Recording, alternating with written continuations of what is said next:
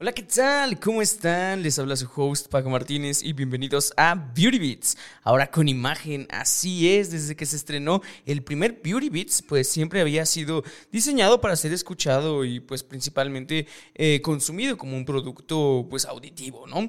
Pero he decidido utilizar la plataforma de YouTube para ejemplificarles mejor los temas que les voy a presentar, así que quédense si quieren saber el por qué posiblemente están desaprovechando una excelente oportunidad de negocios, pero antes vamos al intro. ¿Estás escuchando? Solicito estilista. Un podcast creado por Alto Peinado.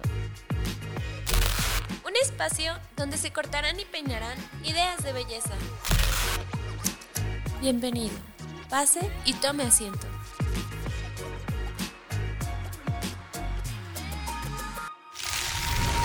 Este episodio es patrocinado por Cold Brush, la nueva herramienta de Babyliss Pro para obtener un cabello saludable. Cold Brush hidrata, suaviza y mejora la condición del cabello. Así es, hoy vamos a hablar de una industria que va en aumento acelerado en nuestro queridísimo país México. Estoy hablando de los conciertos, más en concreto de los festivales musicales. No es secreto para nadie que los conciertos cada día están más caros, cada día son más frecuentes y cada vez se acaban los boletos más rápido.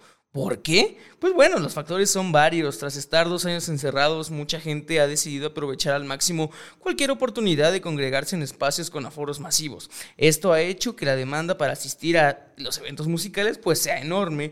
Eso y junto con el miedo que produce el perderse del siguiente magno evento que solo ocurrirá una vez en la vida o como pues en sus siglas en inglés se conoce el FOMO, pues varios han visto la oportunidad para adquirir los boletos con mucha anticipación en espera de ver si más adelante pueden recuperar la inversión a través de la reventa, que también podríamos hablar todo un episodio de ese tema de la reventa.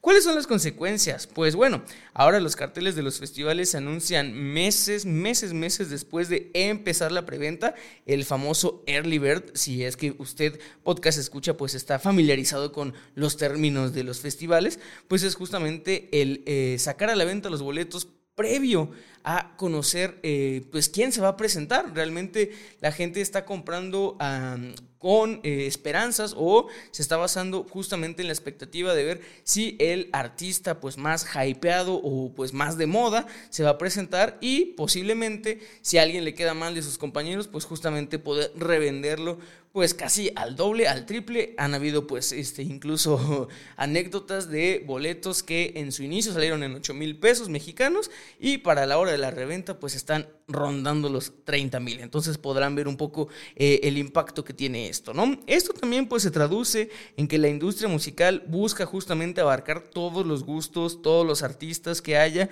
para justamente, eh, para que haya justamente una amplia oferta y que también puedan abarcar todos los nichos. Con esto que quiero decir que al menos en México existen más de cuatro festivales minuciosamente diseñados para un sector en específico y como usted podcast escucha, pues son realmente excelentes deduciendo tendencias, son excelentes viendo qué es lo que se viene y saber por dónde viene la corriente, la siguiente corriente de moda, pues bueno, sabrán muy bien que cuando muchas personas con gustos similares se reúnen, se crea una mezcla casi homogénea de estilos a la cual llamamos pues moda.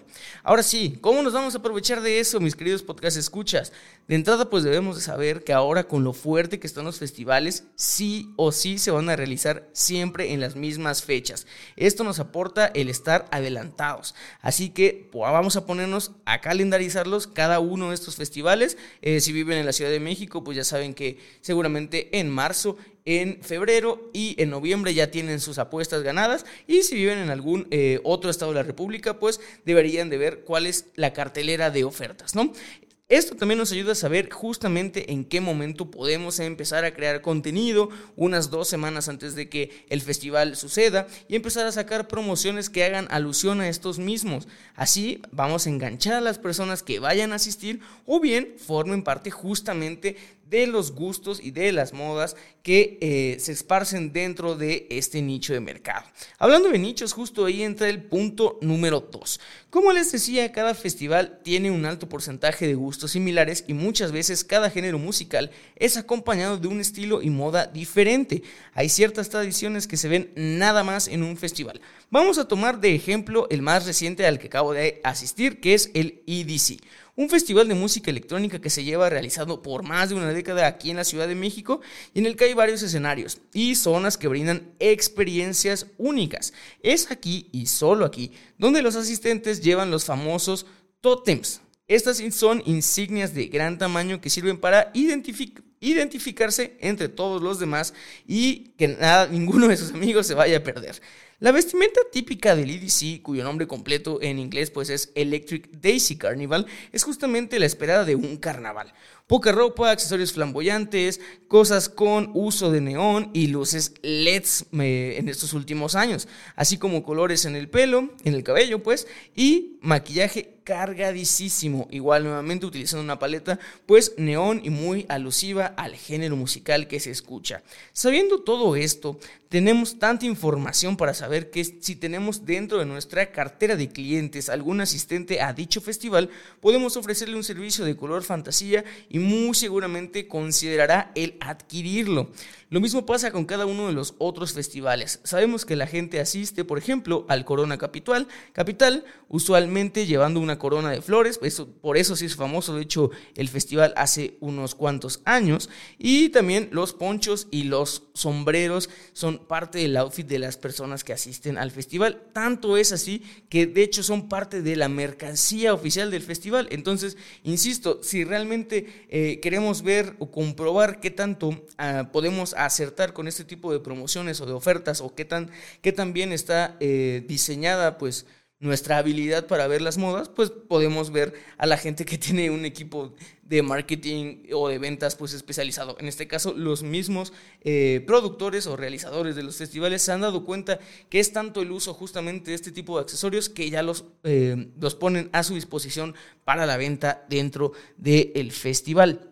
Los colores, como contraparte del EDC, son más sobrios.